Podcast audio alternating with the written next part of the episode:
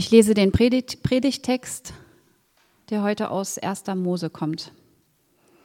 Dann sprach Gott, nun wollen wir Menschen machen, ein Abbild von uns, das uns ähnlich ist. Sie sollen Macht haben über die Fische im Meer, über die Vögel in der Luft, über das Vieh und alle Tiere auf der Erde und über alles, was auf dem Boden kriecht. So schuf Gott die Menschen nach seinem Bild. Als Gottes Ebenbild schuf er sie und schuf sie als Mann und als Frau.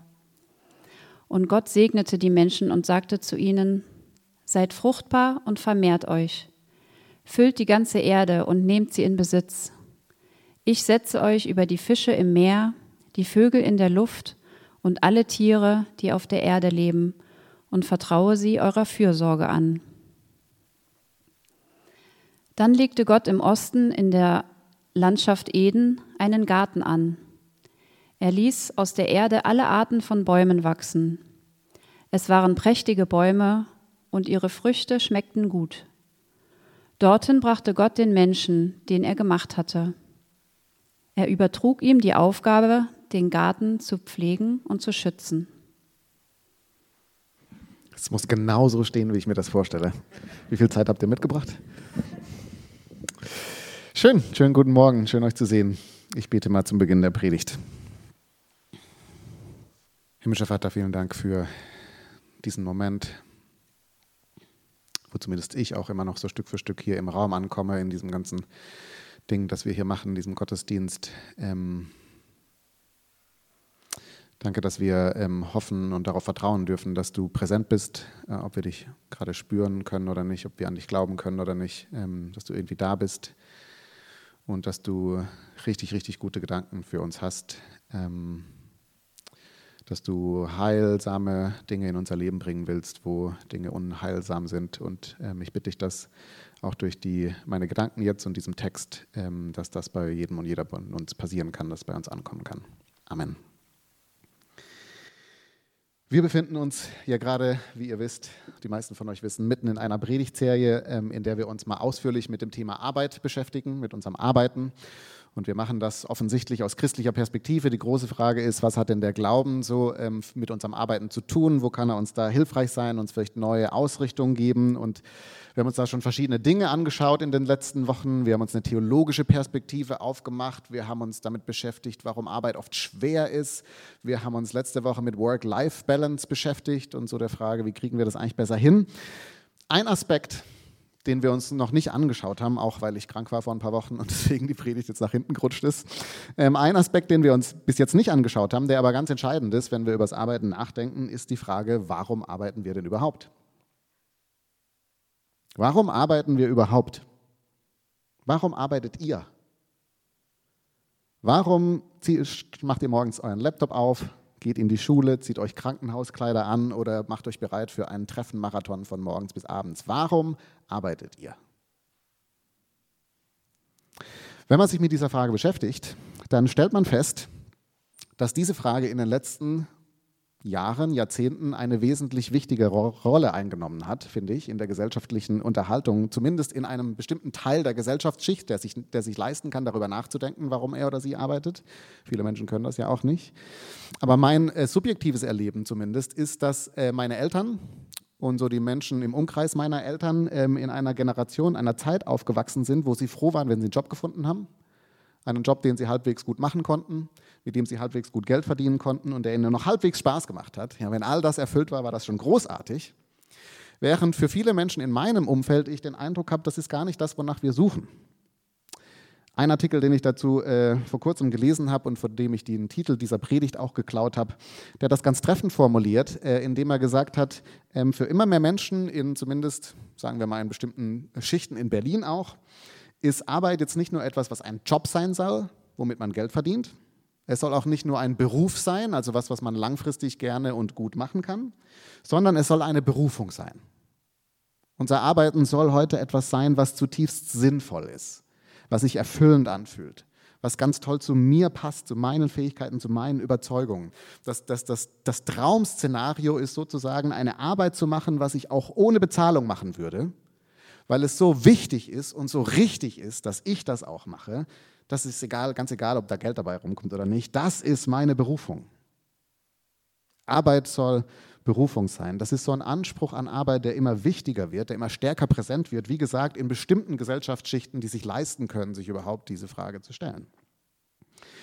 Und als ich mich diese Woche neu mit dem Text hier, den wir gerade gelesen haben, und auch mit dem Thema insgesamt äh, beschäftigt habe, da hatte ich den Eindruck, wir sind, glaube ich, dabei tatsächlich auch etwas auf der Spur. Wir sind, glaube ich, etwas auf der Spur von dem, wie Gott sich Arbeiten vorgestellt hat. Und gleichzeitig, finde ich, legt dieser Anspruch aber auch offen, warum unser Arbeiten so oft das Gegenteil ist von dem, was wir da so biblisch sehen, nämlich dass es nicht Segen ist, sondern Fluch. Und das Thema ist hochkomplex, ja, Berufung. Deswegen werden wir uns auch mehrere Wochen damit beschäftigen. Ähm, ich möchte euch auch gleich mal zeigen, wir haben vor Jahren mal ein kleines Booklet dazu äh, rausgebracht aus unserem Arbeit- und Glaube-Bereich. Das heißt Berufungskompass, eine Navigationshilfe auf dem Weg zu deiner persönlichen Berufung. Großer Titel. Ähm, aber sehr tolles Buch, kann ich sehr empfehlen, mit so bestimmten Arbeitsschritten, die man durchmachen kann. Wir kommen da, darauf auch nochmal, wahrscheinlich nächste Woche. Aber einfach, dass ihr wisst, das ist jetzt nur das Opening Statement sozusagen. Äh, mir ist ganz wichtig, so ein paar grundlegende Pfeiler erstmal reinzusetzen in dieser ganzen äh, Thematik. Und deswegen werden wir uns heute äh, mit beschäftigen, zunächst mal mit der guten Sehnsucht nach Berufung, dann der Frage nach dem Arbeitgeber oder dem, der uns beruft. Und schließlich sprechen wir über den verkleideten Gott die gute Sehnsucht nach Berufung, die Frage nach unserem Arbeitgeber und schließlich der verkleidete Gott. Und ich mache es jetzt nochmal anders. Es tut mir wirklich leid, aber ich fühle mich immer noch unwohl auf der Bühne. Die Sehnsucht nach Berufung.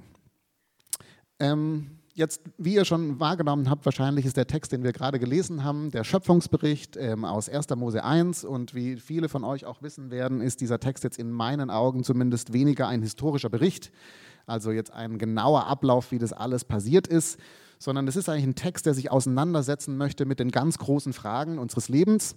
Also zum Beispiel, warum gibt es die Welt überhaupt und wie ist sie gedacht?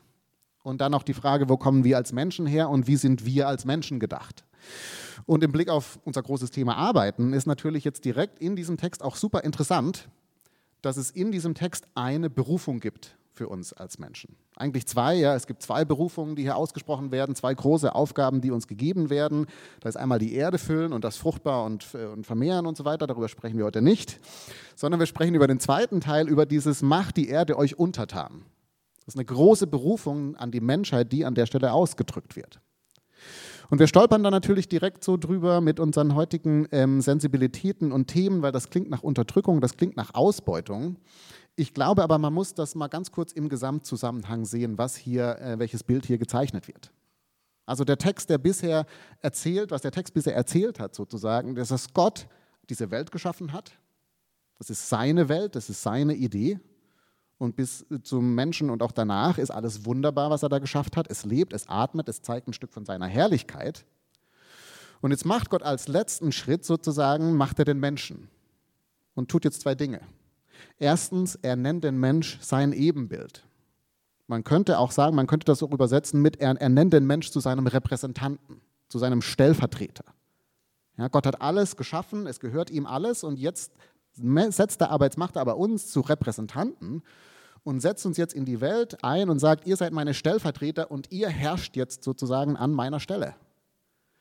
Das Bild, was hier aufgegriffen wird, auch, auch sprachlich, ist wie in den damaligen Königreichen, wenn jetzt ein König ein riesiges Land beherrscht hat, dann hat er sich in der Regel regionale Herrscher genommen, also irgendwelche Menschen, die jetzt aus der Region waren. Und dann hat er diese Menschen eingesetzt und hat gesagt, hier du herrsche mal bitte über dieses Land und diese Menschen. Was natürlich auch bedeutet hat, ja, du hast hier das Sagen, ja, du hast hier Gestaltungsfreiheit, mach das, wie du denkst. Vor allem aber wollte er damit sagen, du bist hier der Verantwortliche. Ja, sorge dich um dieses Land und um diese Leute. Ich erwarte von dir, dass du das in meinem Sinne machst, dass du in meinem Sinne für dieses Land, für diese Leute sorgst. Das ist so die große Berufung auf den ersten Seiten der Bibel, die an uns Menschen allgemein gerichtet wird. Dass wir Verantwortung übernehmen, dass wir dafür sorgen, dass unsere Umgebung, die, die, das Land, die Tiere, die Pflanzen und wir gegenseitig, dass wir aufblühen. Und ich finde, das wird dann noch konkreter und noch schöner im zweiten Schöpfungsbericht, wo wir auch einen kurzen Abschnitt gelesen haben. Da ist ja dann das Bild, was entsteht, ähm, dass Gott einen Garten bepflanzt Und dann setzt er den Mensch jetzt in diesen Garten und sagt, hier eure Aufgabe ist, diesen, äh, diesen Garten zu bebauen und zu bewahren. Ja, was ganz konkret wieder genau das Gleiche heißt. Er will, dass Adam und Eva für diesen Garten Verantwortung übernehmen. Positiver könnte man sagen, dass sie ihn kultivieren, dass sie das Potenzial entfalten, dass sie Schönheit hervorbringen. Sorgt für die Pflanzen, sorgt für die Tiere, sorgt euch umeinander. Anders gesagt, was Adam und Eva so den Tag über gemacht haben, Sie sind durch diesen Garten gestolpert und haben gesehen, ha, interessante Frucht, kann ich dies essen? Oh nee, mir wird schlecht, ist vielleicht nicht gut, sollte ich nichts essen? Kann das Tier das essen? Ah, kannst das auch nicht essen? Okay, äh, hier kommt so ein Hase vorbei, der hat schon wieder irgendwie, der hat sich irgendwo gekratzt. Wo hat denn der sich gekratzt? Ah, da kratzen sich alle an diesen Dornen. Alles klar, vielleicht sollten wir irgendwas bauen, um die Hasen ein bisschen von diesen Dornen abzuhalten, weil sonst verletzen die sich die ganze Zeit. Oh, wenn wir das und das in den Boden sehen, dann drei Monate später kommt das und das hoch. Ja, also sozusagen, es waren die ersten Wissenschaftler und Wissenschaftlerinnen, die die Erde erforscht haben. Es waren die ersten Tierpfleger. Es waren die ersten ne, Bauarbeiter. Hier aus diesen Stöcken kann man was ganz Tolles bauen. Das ist voll bequem, wenn wir es da draufsetzen. Das ist, was sie gemacht haben. Sie haben Verantwortung übernommen und Fürsorge für diesen Garten und äh, die Bewohner geleistet. Das heißt, das ist erstmal so das grundlegende Statement, was hier in den ersten Seiten der Bibel über unsere, unser Arbeiten gemacht wird. Das ist unsere Berufung. Und daran sind jetzt zwei Dinge, finde ich, interessant. Das erste ist, Offensichtlich, laut diesem Text im biblischen Verständnis, sind wir als Menschen darauf angelegt zu arbeiten. Wir sind darauf angelegt zu arbeiten. Wir sind darauf angelegt zu gestalten, zu prägen und Verantwortung zu übernehmen. Das steckt zutiefst in uns drin. Das ist Teil von unserer Ebenbildlichkeit. Wir strahlen damit etwas von Gott aus, wenn wir das tun. Und das merken wir ja auch, ja, in Phasen, wo wir vielleicht arbeitslos sind, wo wir keine Kraft mehr haben, wo wir ziellos sind, dass das ganz tief was mit uns macht abseits von allen gesellschaftlichen Normen oder von allem Druck, ja, so dieses Kreativsein, dieses Verantwortung übernehmen, dieses Gestalten, das liegt ganz, ganz tief in uns drin. Das ist eigentlich, wer wir sind und das muss raus. Wir sind darauf angelegt zu arbeiten, das ist Punkt eins. Punkt zwei und vielleicht noch viel interessanter ist, nicht nur wir sind darauf angelegt, dass wir arbeiten, sondern auch die Schöpfung insgesamt, dieses ganze Konstrukt Welt ist darauf angelegt, dass wir Menschen arbeiten. Ja, was Gott übergeben hat, uns Menschen in gewisser Weise, ist etwas wie dieser Garten mit ganz viel Potenzial, aber auch ganz viel Chaos. Und das blüht dann quasi dadurch auf, dass Menschen Verantwortung übernehmen. Ist vielleicht ein Stück abstrakt, aber um es mal ganz konkret runterzubrechen, simples Beispiel. Es gibt in der Natur zum Beispiel ganz viele Töne. Die gibt es, die existieren. Aber erst durch die menschliche Fähigkeit, Töne zu sortieren, zu gestalten, in einer bestimmten Art und Weise anzuordnen und immer wieder neu anzuordnen, wie wir gerade schon großartig gehört haben, entsteht Musik. Erst dann entsteht Musik. Musik, die unsere Herzen verzaubert, Musik, die mit der ganzen Schöpfung etwas machen kann. Ja, es ist da, aber die Schöpfung ist darauf angelegt, dass wir es nehmen und gestalten und sortieren. Wenn wir arbeiten, wenn wir gestalterisch tätig werden, entfaltet sich die Schönheit der Schöpfung. Oder auch in der Natur haben wir ganz unglaublich viele Heilmittel, ja, Stoffe, die gut tun, Menschen, Tiere, Pflanzen heilen können. Aber die werden in der Regel erst dadurch tatsächlich greifbar, indem Menschen sie entdecken, indem Menschen sie destillieren, indem sie genaue Mengen zuführen. Und diese Stoffe können dann erst ihr heilsames Potenzial entfalten, wenn wir arbeiten, wenn wir Verantwortung übernehmen, wenn wir die Welt uns zu eigen machen ein Stück weit. Und das ist jetzt nicht nur wahr im Blick auf die Natur, das ist natürlich wahr auch im Blick auf das menschliche Zusammenleben. Ja, also jeden Morgen, wenn ich meine Kinder zur Kita bringe, muss ich gestehen, ich frage mich, wie die Erzieher das überleben wollen. Ja, es ist also Riesenchaos, alle Kinder rennen hin und her und schlagen sich gegenseitig mit den Autos über den Kopf und so. Also es ist wirklich wild in dieser Kita, erstmal, wenn man da ankommt. Und mein Eindruck ist so, wenn man die sich jetzt einfach sich selbst überlassen würde, diese Kinder, dann gibt es Mord und Totschlag. Ja, und selbst wenn sie sich nicht umbringen, sind sie alle traumatisiert am Ende des Tages vom Geschrei, was da einfach den ganzen Tag ist. Wenn man die aber nachmittags abholt, zumindest in unserer Kita, ist ein Glücksfall, ist mir bewusst, dann ist das Gegenteil der Fall. Ja, man kommt da rein und es ist, diese Kinder sind einfach glücklich, erschöpft aber glücklich. Die haben was erlebt, die haben vielleicht sogar was gelernt, die blühen so richtig auf in der Kita bei uns. Ich weiß, großer Glücksfall. Warum passiert das? Naja, weil jemand Verantwortung übernommen hat. Weil jemand gearbeitet hat, weil jemand mit Gestaltungswillen in diese Gruppe reingegangen ist und gesagt hat, ich glaube, das hier ist gut für uns in dieser Gruppe, das machen wir zusammen. Jemand hat gearbeitet in diesem Sinne und die Menschen blühen auf. Wann immer wir Menschen Verantwortung übernehmen, wenn wir arbeiten, das ist, wenn unsere Welt anfängt zu strahlen. wenn sich Schönheit entfaltet, Leben entsteht, wenn wir es genießen. So ist die Welt ursprünglich gedacht. Und der Punkt ist jetzt erstmal ganz, ganz simpel. Das zu tun, zu dieser großen Vision irgendwas beizutragen, das ist unsere Berufung. Weiter müssen wir gar nicht suchen. Das ist deine Berufung. Und die Chancen stehen ja auch nicht schlecht, sage ich mal, dass du mit dem, was du arbeitest, wofür du Geld verdienst, vielleicht auch etwas dazu beiträgst. Ja, ich weiß, diese Perspektive geht sehr schnell verschüttet hinter den ganzen E-Mails und dem ganzen Fließbandarbeit, dem siebten Treffen. Aber die Wahrscheinlichkeit ist nicht schlecht, dass deine Arbeit eigentlich was dazu beiträgt. Lebensräume zu schaffen und zu ermöglichen, Potenzial zu entfalten, die Welt und einander Gutes zu tun. Mein Vierjähriger hat mich vor zwei Wochen die Frage gestellt, Papa, was machst du eigentlich beruflich? Also er will Flugbegleiterin werden, das habe ich der Nina zu verdanken. Danke an der Stelle, Nina, auch wenn du nicht da bist. Aber er wollte dann so wissen, was Papa eigentlich arbeitet und dann habe ich ihm gesagt, ich bin Pastor. Worauf er mich natürlich einfach nur mit großen fragenden Augen angeschaut hat, was ist denn Pastor? Und ich mich spontan gefragt habe, wie erkläre ich denn bitte einem Vierjährigen, was ein Pastor macht? Und ich habe diese Frage dann in den letzten Wochen so immer mal wieder Freundinnen und Freunden gestellt, so wie würdest du denn einem Vierjährigen deinen Beruf erklären? Und ich fand es so schön, die Antworten darauf zu hören. Weil Menschen dann gesagt haben, zum Beispiel, ich würde dann nicht mehr sagen, ich arbeite im politischen Bereich zum Thema Antisemitismus, sondern ich helfe Menschen und ich möchte Menschen helfen, die ganz doll verletzt wurden oder die besonders angreifbar sind in unserer Gesellschaft. Das arbeite ich, das möchte ich machen. Oder nicht mehr ich arbeite als Journalist oder Journalistin, sondern ich erzähle anderen Menschen, was passiert auf dieser Welt und ich erzähle auch die nicht so guten Geschichten, weil manchmal ist ganz wichtig, dass andere Menschen auch wissen, was da passiert, damit wir das ändern können. Ja, das ist, das ist was ich mache. Selbst ein theoretischer Investmentbanker in meinem Freundeskreis, den es nicht faktisch gibt, aber wenn es ihn gäbe, könnte er sowas sagen wie, ich helfe anderen Menschen dabei, ihre Ideen umzusetzen. Ja, es gibt manchmal, manche Menschen haben so tolle Ideen, die könnten so viel Gutes bewirken auf dieser Welt, aber denen fehlt das Geld und an der Stelle kann ich helfen und mache einen Unterschied. Theoretisch. Was würdet ihr einem Vierjährigen sagen, wenn er oder sie euch fragt, was ihr denn arbeitet? Wenn ihr irgendwie beitragt dazu, dass die Welt, dass die Menschen in ihr aufblühen, das Leben möglich wird, Schönheit entsteht, dann lebt ihr, mal ganz grundsätzlich gesprochen, eure Berufung. Das bringt mich jetzt aber zum zweiten Aspekt, weil das klingt ja gut, aber das ist ja in der Realität oft weit genug weg.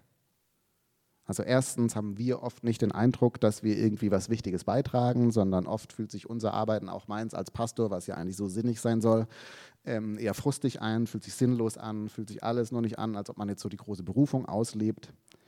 Dann muss man ja auch sagen, oft genug hat unser Arbeiten als Menschen äh, das gegenteilige Ergebnis von dem, was ich gerade beschrieben habe. Ja, mit unserem Arbeiten sorgen wir oft nicht für die Welt, sondern wir machen sie kaputt. Wir bauen alles zu, wir produzieren einen Haufen Müll, wir zerstören unser Klima. Und mit unserem Arbeiten sorgen wir oft auch nicht für andere Menschen, sondern wir beuten sie eher aus. Ja, es geht darum, reich zu werden, Produkte zu verkaufen, Gewinn zu maximieren. Die Realität, die wir so heute erleben, die ist oft ganz anders als die hier im Text, persönlich und auch gesellschaftlich. Und ich würde jetzt eben sagen, das liegt auch an dieser Frage nach Berufung. Und zwar an der Frage, von wem wir uns denn berufen lassen zu unserem Arbeiten. Oder um eine andere Metapher zu verwenden, wer ist denn eigentlich unser Chef? Wer ist denn eigentlich unser Chef? Ich weiß nicht, ob euch das aufgefallen ist, aber Adam und Eva haben einen Chef. Sie haben einen wortwörtlichen Arbeitgeber, der ihnen im wortwörtlichen Sinne Arbeit gibt der ihnen eine Aufgabe gibt. Und das ist Gott. Ja, es ist ganz, ganz wichtig, finde ich, zu sehen. Sie sorgen zwar für diese Welt und füreinander, das ist, woran sie arbeiten und wo so ihr Herz schlägt vielleicht, aber das ist nicht, wofür sie arbeiten, für wen sie arbeiten.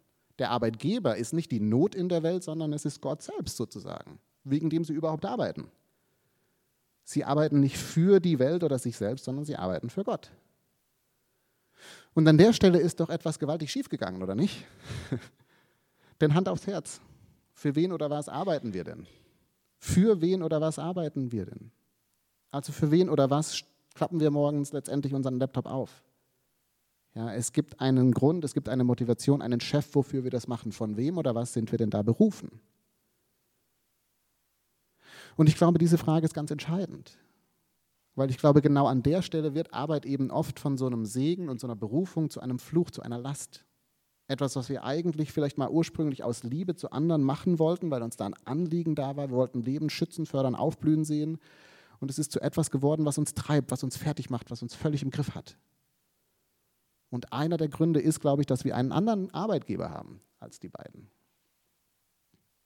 Also zum Beispiel, ein Arbeitgeber, den, glaube ich, viele von uns kennen und in Berlin kommt man auch gar nicht um ihn drum herum, ist, dass man arbeitet, um jemand zu sein. Wir arbeiten, damit wir uns gut fühlen können, damit wir anerkannt sind, dass wir irgendwie den Eindruck haben, wir sind wichtig und wir werden auch gesehen. Das ist extrem schwierig in dieser Stadt, nicht sich über seine Arbeit zu definieren. Auf jeder Party, auf der man geht, ist die zweite Frage, was machst du beruflich? Und zack, ist man einsortiert. Ja, was du kannst und nicht kannst, wer du bist und nicht bist, welche Interessen, Überzeugungen du hast. Du bist einfach ganz dolle, was du arbeitest. Darüber wirst du definiert. Jeder Smalltalk mit Freunden, Freundinnen. Ganz oft geht es darum, welche coolen neuen Projekte man gerade an, an Start bringt, ja, oder welche Beförderung man gerade vor sich hat oder mit wem Interessantes die Arbeit in Verbindung gebracht hat oder halt dann auch, was alles schwierig ist an der Arbeit. Aber es ist genau das Entscheidende über mich sozusagen, was ich gerade schaffe, nicht schaffe und wie es mir meine Arbeit gibt. So oft ist Arbeit tatsächlich, es ist wichtig, dass wir das machen, aber es ist vor allem auch wichtig, dass wir dieses wichtige Ding machen. Ja, das ist so ein Arbeitgeber, der schnell mitschwingt, der uns motiviert, für den wir das machen. Und entsprechend strampeln wir dann die ganze Zeit. Ja, und lassen uns von unserer Arbeit so einiges diktieren. Ein Artikel, den ich dazu ähm, neulich gelesen habe, ist von einer Professorin, die im Burnout gelandet ist und so langsam erst wieder ihren Weg zurückfindet und sie beschreibt das in diesem Artikel ganz schön, dass sie sagt, es hat sie niemand gezwungen, so viel zu machen, wie sie die ganze Zeit gemacht hat, Tag und Nacht. In der akademischen Welt gibt es keinen Leistungsdruck als Forderung von oben, sondern es funktioniert einfach schön verpackt über Wertschätzung. Ja. Also das heißt, sie hat irgendwie Kurse gegeben und die Studentinnen und Studenten haben einfach ständig gesagt, also deine Kurse sind richtig gut, die machen richtig einen Unterschied in meinem Leben. Also hat sie mehr Kurse gemacht, weil ich meine, die Studenten, die fanden das ja so toll. Und die Fachzeitschriften, für die sie publiziert hat, haben immer wieder gesagt, also deine Artikel, ne, die steigern echt die Umlage und wir kriegen einfach tolles Feedback. Also hat sie mehr Be Beiträge geschrieben, ja, weil, weil so diese Wertschätzung der Arbeitgeber wurde, wofür sie das macht, hat Arbeit ihr Leben völlig übernommen. Sie hat Tag und Nacht gearbeitet und es war irgendwann zu viel. Es ist ein beschissener Arbeitgeber. Wenn wir dafür arbeiten, was wir dann vorweisen können, wie wir uns fühlen können, weil wir dieses oder jenes machen und uns beeindruckend fühlen. Oder ein anderer Arbeitgeber, der, glaube ich, einige von uns hier stresst, ist die bessere Welt. Die bessere Welt. Man könnte auch sagen, wir sind berufen von der Not, die wir sehen. Wir sehen eine Not und spüren uns ganz tief berufen, jetzt daran was zu ändern vorneweg, das ist total lobenswert. Ja, schön, dass ihr nicht für Geld arbeiten wollt, sondern für Menschen, denen ihr helfen wollt. Und es ist ja irgendwie auch nah dran an dem, was wir so als erstes gerade beschrieben haben. Das Problem ist nur, wenn die bessere Welt nicht nur das ist, woran wir arbeiten, sondern auch wofür wir arbeiten, wenn also dieses Ideal unser Chef ist, das uns alles diktiert, dann werden wir nie aufhören können zu arbeiten, weil dieses Ideal nie erreicht wird. Die Not wird nie gelöst, die, die bessere Welt wird nie komplett erreicht. Es gibt immer jemanden, dem man nochmal helfen muss. Es gibt immer noch mal einen bösen Einfluss, gegen den man ankämpfen muss. Dieser Chef wird nie sagen, für heute hast du genug gemacht, es reicht. Weil es kommt immer auf dich an. Und wenn du nicht dieses oder jenes nochmal machst, wenn du nicht doch nochmal in die Einrichtung fährst und dich darum kümmerst, um das Problem, wenn du dich doch nochmal diese Person triffst, die eben gerade leidest, du hast schon 70 Stunden gearbeitet, who cares? Ja, da ist jemand in Not, let's go. Ohne dich geht die Welt den Bach runter. Menschen, die so ticken und so getrieben sind, dazu zähle ich mich teilweise auch, die sind oft genug irgendwann völlig überarbeitet und auch völlig unterbezahlt. Und dann helfen sie niemandem mehr. Aber das ist der Chef, der uns da hintreibt, der uns immer wieder fordert. Naja, also hier leidet jemand, das heißt, it's time for you to go. Das heißt, hier ist das Problem. Wenn unsere Arbeiten nicht eine göttliche Berufung ist, bei der Gott unser Arbeitgeber ist, dann werden andere Arbeitgeber uns das Sagen übernehmen und wir sind offen für allen möglichen Mist.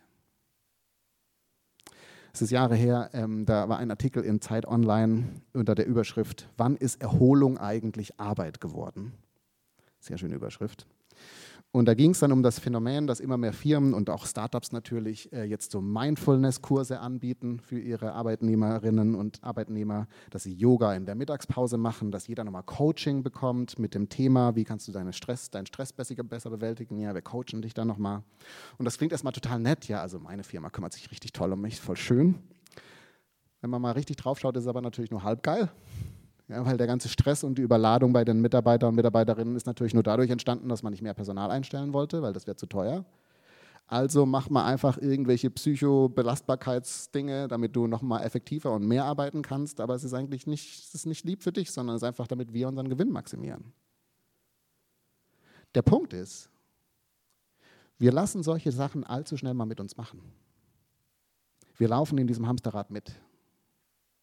Und wenn ihr Chef oder Chefin seid, dann kann es sein, dass ihr es selbst kreiert. Ich weiß, dass ich es auf jeden Fall schon selbst kreiert habe als Chef. Wir arbeiten für Unternehmen, die offensichtlich, wo es offensichtlich nicht mehr um die Sache geht und den Beitrag, sondern möglichst um den Profit. Wir setzen als Chefin oder Chef nochmal immer höhere Ziele, jedes Jahr nochmal mehr. Ja? Und zwar nicht, weil es jetzt wirklich so ganz entscheidend ist, dass das passiert, sondern weil es sich wahnsinnig gut macht auf meinem, auf meinem Resümee, auf meinem CV. Ich kann meinen anderen Pastorengründern nochmal sagen, also wir sind auch gewachsen letztes Jahr um 20 Prozent und mich richtig gut fühlen dabei. Wenn wir uns berufen lassen vom falschen Arbeitgeber, dann darf der alles mit uns machen. Und die Arbeit zerstört uns eher, als dass sie uns irgendwie auch diese Erfüllung schenkt. Dabei haben wir ja eigentlich einen ganz, ganz tollen Arbeitgeber, ursprünglich. Einen mit einer ganz großartigen Vision, warum wir arbeiten könnten. Wo es darum geht, irgendwie Liebe zu üben, das größere Ganze zu sehen. Ein Arbeitgeber, der mich nie über meine Leistung definiert, ist ja interessant. Ne? Gott geht ja nie zu Adam und Eva und sagt, also der Baum hätte aber anders wachsen müssen. Habt ihr nicht so richtig verstanden, ne? wie das funktioniert? So kommt nie. Er liebt sie nicht mehr, weil sie effektiver gearbeitet haben. Er liebt sie nicht weniger, weil sie irgendwie das Projekt in den Sand gesetzt haben. Es hat gar nichts damit zu tun. Es ist halt ihre Arbeit, machen sie halt. Er liebt sie, wunderbar.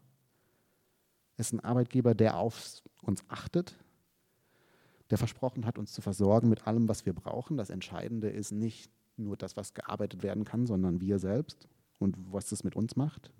Und vor allem liegt die letzte Verantwortung bei diesem Arbeitgeber, nicht bei mir. Ich bin immer nur Mensch, ich bin begrenzt. So was kann ich schaffen, das kann ich nicht mehr schaffen. Ist dein Job. Du bist der Arbeitgeber, du hast die letzte Verantwortung. Ich mache jetzt Sabbat, Ruhetag, Pause. Miroslav Wolf formuliert das an einer Stelle ganz schön. Habt ihr nicht im Programm öfter, ich lese es euch vor. Er schreibt, zudem gibt Gott uns selbst dann, wenn wir scheitern, ob wir nun unser Bestes gegeben haben oder dazu nicht in der Lage waren, ein Gefühl für unseren Wert jenseits von Erfolg und Versagen. Gewiss ist die Arbeit ein fester Bestandteil unserer Identität. Wir, wer wir sind, ist zum Teil davon geprägt, was für eine Arbeit wir tun und was für Arbeiter wir sind. Aber wir sind viel mehr, viel mehr als unsere Arbeit weil wir Gottes geliebte Kinder sind, im Erfolg wie im Scheitern. Gott liebt uns nicht wegen des Erfolgs und Gott hört nicht auf, uns zu lieben, wenn wir versagen. Wenn es um das Empfinden unserer Würde geht, trumpft Gottes Liebe alles andere.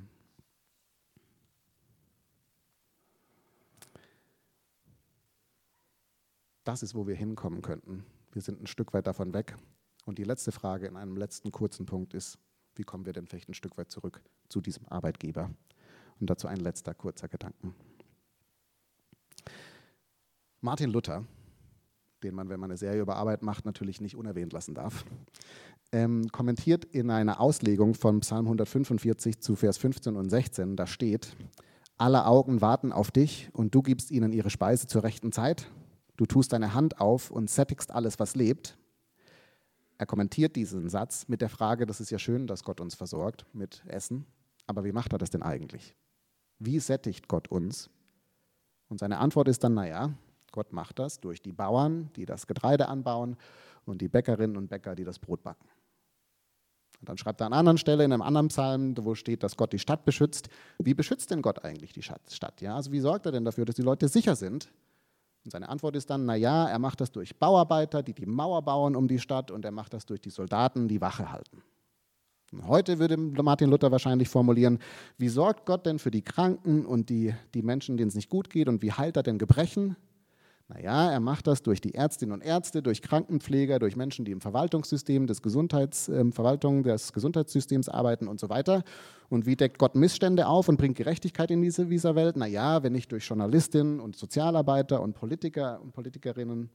Das heißt, im Wesentlichen, sagt Martin Luther, wie es dann so schön formuliert, ist unsere Arbeit nichts anderes, als dass Gott sich verkleidet. Ja. Gott verkleidet sich und geht dann sozusagen in, die, in dir und durch dich auf die Arbeit. Er verkleidet sich als Mathematiker, er verkleidet sich als Kehrmaschinefahrerin, er verkleidet sich als Erzieher und sorgt durch uns, indem wir arbeiten, für seine Welt. Und das ist jetzt ein sehr schöner Gedanke. Erstens, weil ich gestern Abend, bevor ich Predigt geschrieben habe, mal wieder unsere Wohnung, also de, den Essensbereich äh, sauber gemacht habe und auf dem Boden rumgekrochen bin und irgendwie das Zeug zusammengefegt habe und dachte so, oh, ich muss doch jetzt sehr wichtige Arbeit tun und Predigt schreiben. Jetzt sortiere ich hier wieder den Boden. Äh, bis mir der Gedanke eingefallen ist und gemerkt habe, ja, das ist äh, Gottes Art sozusagen durch mich gerade, dass wir weiter hier wohnlich zusammen wohnen können, dass es wohnbar bleibt. Das ist eigentlich voll wichtig, dass ich das tue. Gott sorgt für unsere Familie einfach dadurch, dass ich jetzt halt hier mal sauber mache. Vor allem aber gefällt mir an, diesem, an dieser Perspektive, dass es so nochmal betont, dass Gott in unserem Arbeiten präsent ist. Gott ist in unserem Arbeiten präsent. Es ist nicht so, dass Gott uns einen Auftrag und eine Berufung gegeben hat und sich dann so zurückgezogen hat und gesagt hat, macht mal Leute, sondern Gott will weiterhin durch unser Arbeiten wirken. Er selbst, durch das, was wir machen, will er seine Welt, seine Anliegen in diese Welt bringen. Er ist die ultimative Kraft unseres Arbeitens. Und das heißt für mich ganz praktisch, dass es nicht so ganz entscheidend ist, was ich tue. Das ist schon auch wichtig. Aber viel entscheidender ist, wie ich das tue. Mit welcher Haltung ich das tue. Mit welcher Haltung ich meinen Tag beginne und in die Arbeit gehe. Die Frage ist dann nicht mehr, was muss ich dann alles heute geschafft kriegen und was sind so die 10.000 Dinge, wo ich danach sagen kann, das war gut und ich kann mich auch gut fühlen und so weiter, sondern die ultimative Frage ist, Gott, du bist präsent heute. Ja, was wollen wir denn zusammen machen? Du möchtest meine Verkleidung, ich möchte deine Verkleidung sein sozusagen. Was, wo bist du heute mit drin? Eine Freundin von mir hat das ganz toll beschrieben. Sie hat gesagt, inzwischen ist sie beim Arbeiten immer mehr so, dass sie merkt, was sie machen möchte, ist zu sagen, ich bin einfach hier. Ich tauche auf auf der Arbeit, ja, und mehr muss ich dann aber auch nicht sein. Jeden Tag ist meine Aufgabe, die Augen aufzumachen und mich zu fragen, was macht Gott heute eigentlich in diesem Bereich? gar nicht spirituell, ne? sondern einfach auch arbeitsmäßig. Was ist denn gerade wichtig? Was ist dran, mich da ein Stück leiten zu lassen? Ich glaube, das ist, was es heißen kann, von Gott berufen zu sein, für Gott zu arbeiten, wo alle Arbeit plötzlich heilige Arbeit wird, weil Gott irgendwie mitwirkt. Das ist mal so ein großer Entwurf.